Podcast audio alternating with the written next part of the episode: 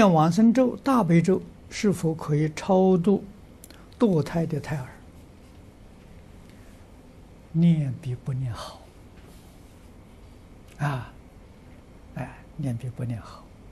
这个堕胎的胎儿，他到你这来投胎，跟你有缘。哎，你把他堕堕胎，就把他杀掉了。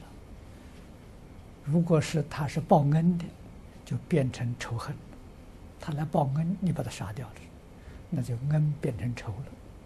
如果是来报仇的，你把他杀掉，仇恨上再加仇恨，很麻烦。啊，所以如果是讨债还债的，你把他杀掉，都变成仇恨。啊，所以这个事情是万万做不得，决定不可以。啊，后果不堪设想啊！哎，所以。用这个念往生咒、大悲咒，经常给他回向，啊，能化解他的怨恨，啊，就是要自己要要忏悔，不知道这个果报，啊，不知道果报，才做出这种这个这个不如法的事，啊，要回向。